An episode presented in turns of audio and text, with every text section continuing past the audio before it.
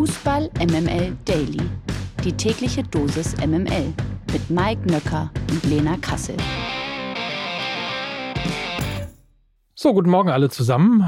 Ich fange einfach äh, langsam und vorsichtig an. Mittwoch, der 15. Februar ist hier. Fußball MML Daily ist auch hier. Ähm, ich glaube, Lena Kassel ist, ich weiß gar nicht, ob sie noch einen Kater vom gestrigen Valentinstag hat, aber äh, sie ist, glaube ich, auch da. Hallo, Lena Kassel. Hallo, guten Morgen, Mike Nöcker. Nee, ich bin äh, frohen Mutes. Ja, quick, Ja. quick wie Deal, wie man so schön sagt. Mhm. Aber hör mal, Mhm. wenn ich jetzt gerade so deine Stimme höre, die ist ein bisschen belegt, ne? Nein. Doch, doch. Nein. Und, äh, die Nein, hört sich, die hört sich Nein. belegt an, diese Stimme. Ich feiere doch nicht Valentinstag. Wirklich. Ja, da werde ich nochmal Lukas Vogelsang fragen. Ich weiß ja, dass du gestern Abend mit ihm unterwegs warst, ne? Ganz romantisch. Ah, Lukas hat gekniffen. Lukas hat gekniffen, leider. Hat er dich versetzt, ja? Ja. Na, Ja, gut. Ja. Er hat sich aber vorher entschuldigt. Also es ist alles in Ordnung. Ähm, deswegen, nein, meine Stimme klingt nicht belegt. Es geht mir gut. Na gut, dann können wir jetzt auch reinstarten. Wenn es dir gut geht, mir geht's gut, dann ist ja alles angerichtet für das hier. MML International. Gestern war es also soweit. Der große Champions League Abend mit PSG gegen Bayern München. Was wurde nicht alles vorher gespielt?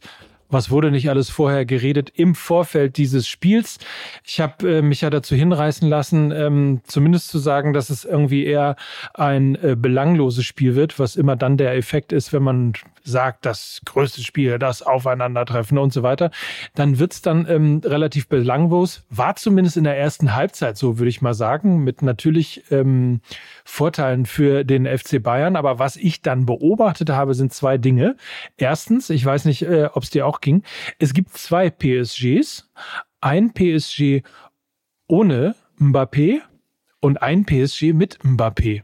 Das hast du sehr gut erkannt. Aber das sagt auch viel über PSG aus, wie beliebig dieses ganze Konstrukt ist. Ich hatte es ja auch schon ähm, in der gestrigen Folge angesprochen, dass wenn Mbappé nicht da ist, dann fehlt halt einfach der, der, der X-Faktor, die Tiefe, die Dynamik im Spiel. Es war vorher natürlich eine, eine ganz ungesunde Statik. Ähm, also du baust dir die teuerste Mannschaft der Welt zusammen und spielst 4-4-2 auf Konter. Ähm, ohne einen Konterspieler zu haben, ist super.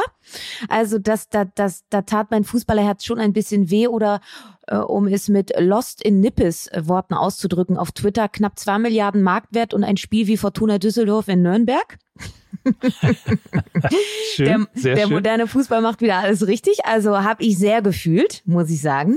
Ähm, Mhm. Natürlich äh, ist das aber dann auch eine Qualität, ja. Also ich möchte PSG jetzt nicht nur schlecht reden. Es ist natürlich auch eine Qualität, wenn du über eine Stunde lang so ein Driss spielst und dann kommt ein Spieler rein und das komplette Spiel verändert sich. Ne? Das ist ja dann auch eine Qualität, wenn du so einen Spieler eben in deinem Kader hast. Nichtsdestotrotz zeigt das, wie fragil das ganze System ist. Es ist keine klare Spielidee erkennbar. Es ist sehr viel individuelles Stückwerk, um dann aber jetzt auch mal auf die Bayern zu kommen. Julian Nagelsmann, der ja durchaus die ein oder andere Kritik in den letzten Wochen bekommen hat, hat den 1 zu 0 Siegtreffer eingewechselt. Also es kam ja zur Halbzeit dann zum Wechsel von Alfonso Davis für Joao Cancelo, der eben keine Tiefe im Spiel hatte. Auf der anderen Seite wurde dann Hakimi bei PSG rausgenommen, dafür äh, Kimpembe rein und ähm, die sind dann haben dann halt auf Dreierkette umgestellt und ähm, Marquinhos und ähm, Sergio Ramos haben, waren sich dann nicht ganz so einig, wer dann Alfonso Davis nehmen soll und so ist da eben die Flanke entstanden zum 1 zu 0 von Kingsley Coman. Also Julian Nagelsmann hat ein Händchen bewiesen. Das gehört auch zur Geschichte. Und ich glaube, im Rückspiel ist ähm, alles angerichtet für ein bayerisches Weiterkommen. Ähm, also auch wenn Mbappé fit ist, glaube ich, ist der Heimvorteil jetzt da und PSG in dieser Verfassung, wenn sie das wirklich im Rückspiel nochmal so spielen, vollkommen schlagbar. Ja, wobei ich zwei Sachen noch anmerken möchte. Interessanterweise übrigens, ähm, das wäre meine zweite Beobachtung gewesen, ähm, nach dieser ja eher belanglosen ersten Halbzeit ähm, hat ja PSG in der zweiten Halbzeit versucht, äh, ein bisschen mehr Druck zu machen, ein bisschen besser zu spielen und man hatte das Gefühl, je besser PSG ins Spiel kam, desto besser wurden auch die Bayern. Also die haben das sozusagen angenommen. Man hatte so das Gefühl, so ein bisschen wie die Flut, die alle Boote hebt, dass äh, je besser PSG wird, äh, desto besser werden die Bayern. Bayern. Also mit anderen Worten, man muss schon gefordert werden, um aus den Bayern das Beste rauszuholen. Das fand ich sehr bemerkenswert. Ich weiß nicht, ob es dir auch so aufgefallen ist.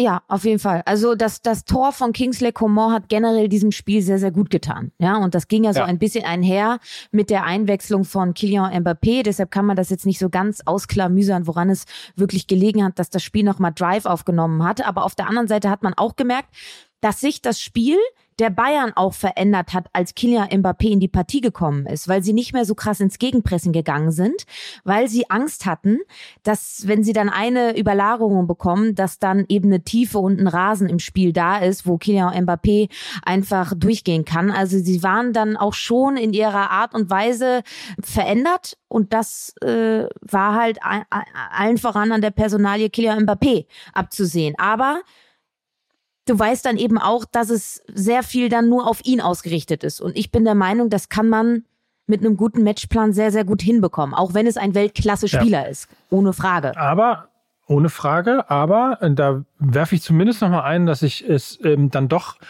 das ein und andere Mal deutlich frappierend fand, wie einfach dann Mbappé mit seiner Geschwindigkeit durchgehen konnte. Gegen Upamecano, gegen ähm, Gnabry habe ich gesehen, viele stehen lassen. Ähm, ich weiß nicht, ob du Licht auch an der einen oder anderen Situation beteiligt war. Also da stockte einem kurzzeitig dann doch mal der Atem, weil man das Gefühl hat, auch äh, wenn der Bayern-Spieler 10 oder 20 Meter Vorsprung hat, ähm, Mbappé ist einfach schneller als alle anderen. Also da war ja durchaus äh, große Gefahr und dann am Ende des Tages war es ja ähm, ja ein bisschen Pech, dass glaube ich drei Zentimeter abseits dann über Ausgleich oder Nicht-Ausgleich entschieden hat. Wie schön aber, ne, dass man bei diesem Spiel mal nicht über den VAR sprechen muss. Richtig. Toll, oder? Und eine Frage habe ich noch. Eine Frage habe ich noch. Hat Leroy Sané eigentlich mitgespielt? ja, gut. Ähm, ja, für das ähm, Rückspiel tatsächlich ja trotzdem alles offen. Ähm, auch wenn die Bayern ähm, natürlich die bessere Position haben, weil sie, weil sie das äh, 1 zu 0 jetzt im Rücken haben. Aber es ist für das Rückspiel trotzdem noch alles offen. Anfang März geht's dann weiter. Ja, Mike, äh, und es gab ja noch ein anderes Spiel tatsächlich, ne? Vergisst man so ein bisschen, ne? Endete genauso. AC Mailand gegen Tottenham Hotspur 1 zu 0. Also die Bayern gewinnen in Paris 1 zu 0 und Mailand gewinnt zu Hause gegen Tottenham 1 zu 0. So ist das Ganze dann richtig. Ähm, war ein bisschen äh, auch ein interessantes Spiel. Also ich habe es lustigerweise in der Sportsbar auf Mallorca geguckt. Ähm, die war so halb und halb. Also halb zeigten sie PSG gegen Bayern, halb zeigten sie AC Milan gegen Tottenham. Da war deutlich mehr los drin, da war ähm, aber auch deutlich mehr Glück drin für AC Mailand. Denn am Ende des Tages waren es dann, habe ich schon zum zweiten Mal gesagt, ne, am Ende des Tages waren es 10 zu 9 Torschüsse für Tottenham. Mailand hat ohne Frage äh, verdient gewonnen. Tottenham war dran. Da auf jeden Fall auch viel Spannung für das Rückspiel zu erwarten. Das Schöne ist, dass wir gar nicht lange warten müssen, bis uns das nächste Highlight erwartet. Schon heute Abend ist es soweit. Borussia Dortmund empfängt Chelsea. Und während der BVB richtig gut ins Jahr gestartet ist und noch alle Chancen im Kampf um die Meisterschaft hat, haben die Londoner richtig zu kämpfen. Platz 10 in der Premier League, dreimal in Folge unentschieden. Und das trotz irrer Transferausgaben im Winter. Der BVB hat schon gesagt, ist irgendwie schwer zu analysieren, der Leiden. Haben sie halt Lena Kassel nicht gefragt. Deswegen ähm, mache ich das einfach. Ähm, Abend. Geht der BVB tatsächlich für dich als Favorit ins Spiel? Ich glaube schon, weil das Momentum natürlich auf Seiten von Borussia Dortmund ist. Ich glaube, der BVB wird dieses Spiel über ein kompaktes Zentrum gewinnen, wenn sie Enzo Fernandes aus dem Spiel nehmen und das können Chan, Özcan und Bellingham, dann ist der Dreh- und Angelpunkt der jüngsten Spiele erstmal weg. Dazu wird, glaube ich, Joao Felice, aber auch Kai Havertz Schwierigkeiten bekommen gegen die Schränke Niklas Süle und Nico Schlotterbeck. Da gibt's, glaube ich, kein Durch durchkommen. Chelsea generell viel zu harmlos da vorne. Ihnen fehlt ein echter Stürmer, so ist es.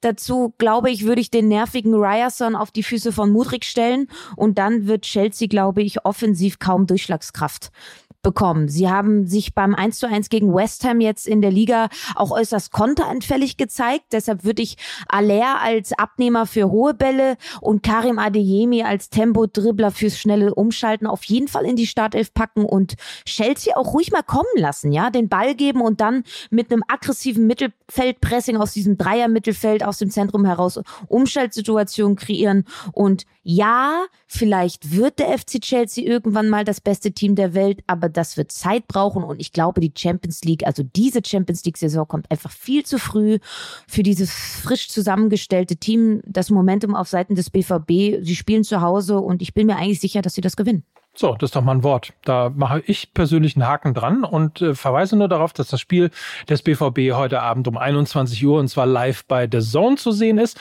Außerdem trifft das Überraschungsteam der Gruppenphase, nämlich Club Brügge, ebenfalls um 21 Uhr im anderen Champions League Achtelfinale auf Benfica Lissabon. Auch das Spiel wird bei The Zone übertragen. Die Ohrfeige. Die verteilt heute der ehemalige FIFA-Präsident Sepp Blatter an den aktuellen FIFA-Präsidenten Gianni Infantino. Infantino sei ein respektloser Mensch, sagte Blatter im Interview mit T-Online. Er verhalte sich gegenüber der FIFA als Institution und auch gegenüber demjenigen, der den Verband zuvor geführt hat, ohne jeglichen Anstand und Respekt. Infantino gehe es, Zitat, in erster Linie nur um Geld. Davon will er immer mehr machen, so Blatter. Aber Fußball sei eben nicht nur Geld. Vom Saulus zum Paulus? Kann das? Naja, lassen wir es. Äh, es geht noch weiter hier in der Meldung. Blatter fordert eine stärkere Opposition zu Infantino und nimmt dabei auch den DFB in die Pflicht. Es sei wichtig, dass, Zitat, sich maßgebende Leute mal Gedanken machen, was jetzt mit dem neuen Präsidenten, der einen sehr autokratischen, selbstherrlichen Führungsstil hat, passieren soll. Das also meint Blatter. Die Frage ist, was meint Lena Kassel? Unrecht hat er ja nicht, ne? Nö. Also da hat er definitiv einen Punkt, gerade auch im Hinblick auf die FIFA-Präsidentenwahl im März 2023 in Ruanda.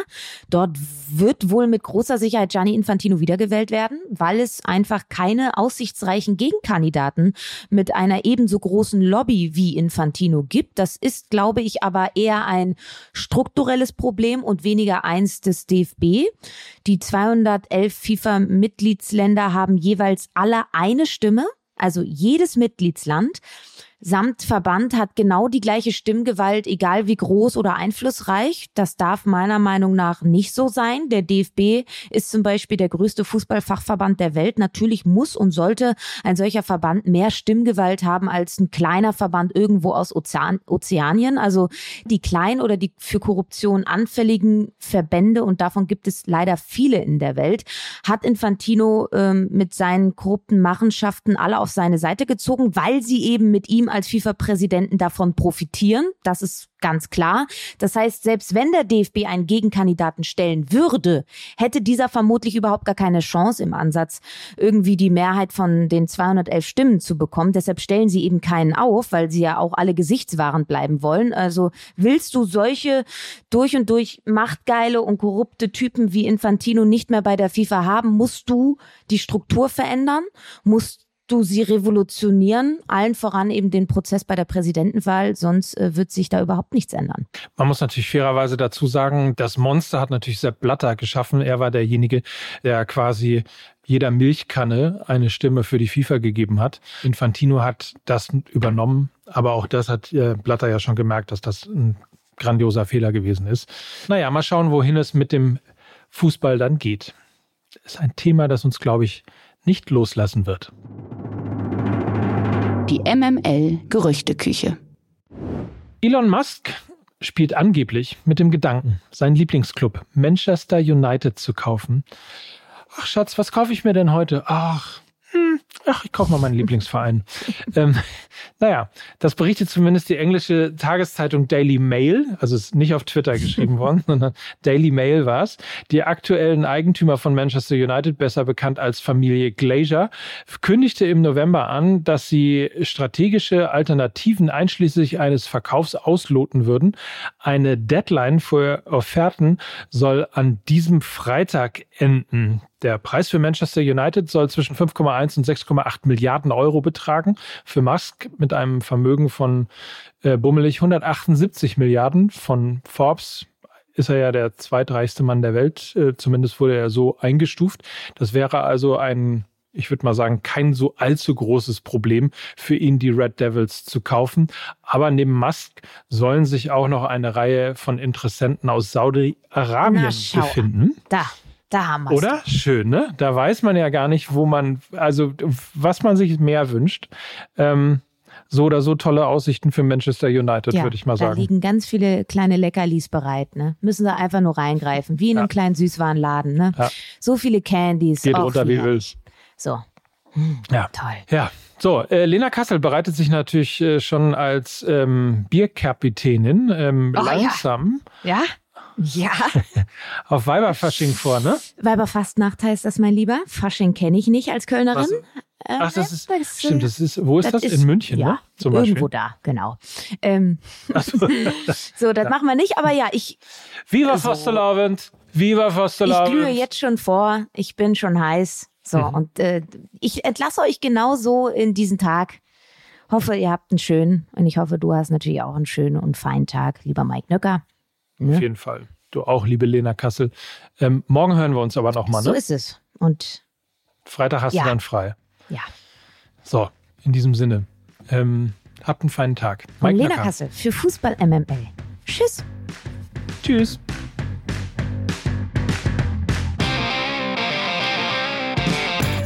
Dieser Podcast wird produziert von Podstars bei OMR.